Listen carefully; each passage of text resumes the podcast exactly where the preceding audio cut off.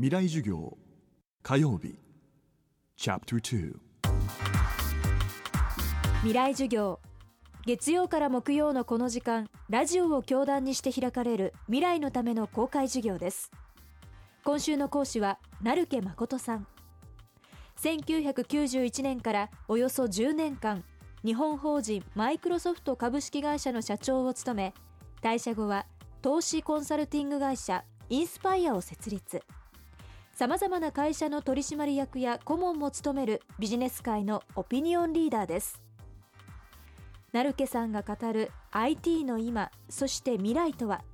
そして未来を担う若者は今何を学びどう行動するべきなのか。未来授業2時間目。テーマは IT の未来。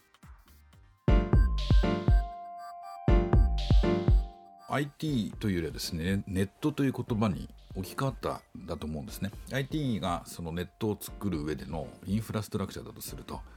えー、そのインフラストラクチャーの上で新しいその文化が生まれたっていうそういうフェーズに入ったんだというふうに思います、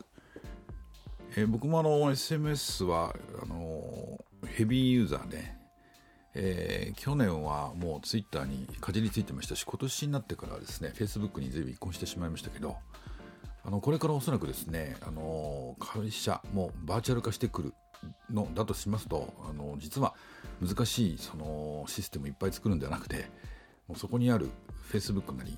まあ、他のその SNS のシステムを使ってあの会社が運営されるという世界に必ずなるというふうに思います。あの SNS は効率的であることはもちろんなんですけれどもより多くの情報をむしろあの実際に会うよりもですね提供できるということも言えるというふうに思います。あの顔色を見ながらどうも話をしてそして決定しなければいけないような日本の会議でその会議の、まあ、時間の半分ぐらいをですねあのバーチャル化 SNS 化することであの節約するというそういう要素もあるというふうに思いますね。で SNS そのものはあのどんどん変化をしていくと思います。今の Facebook が必ずしもあの固定されてるわけじゃなくて今から10年後になるともう想像もつかないような大きなあの仕事ができるようなことになると思いますからむしろあのオフィスの数が減ってですね、経済医学的にはあの貢献経済成長にに資するというよりはですね経済成長に対して、えー、まああのそれを促すという立場よりは逆にあの経済成長そのものを止めるようなことが起こるかもしれません。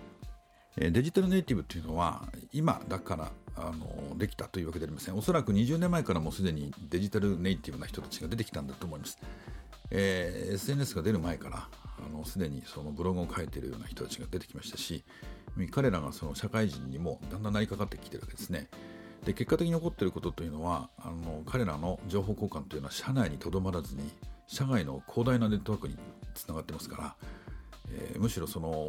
40代50代のおじさんがですね狭い範囲の知識を持って、まあ、深い知識かもしれませんけれども仕事してるに対して若い20代の人たちの方が広大なその中から情報を拾い出して新しい提案をするということが多数起こっているということをですね最近聞くようになりましたね。この番組はポッドキャストでも配信しています。ぜひ東京 FM のトップページからアクセスしてください。未来授業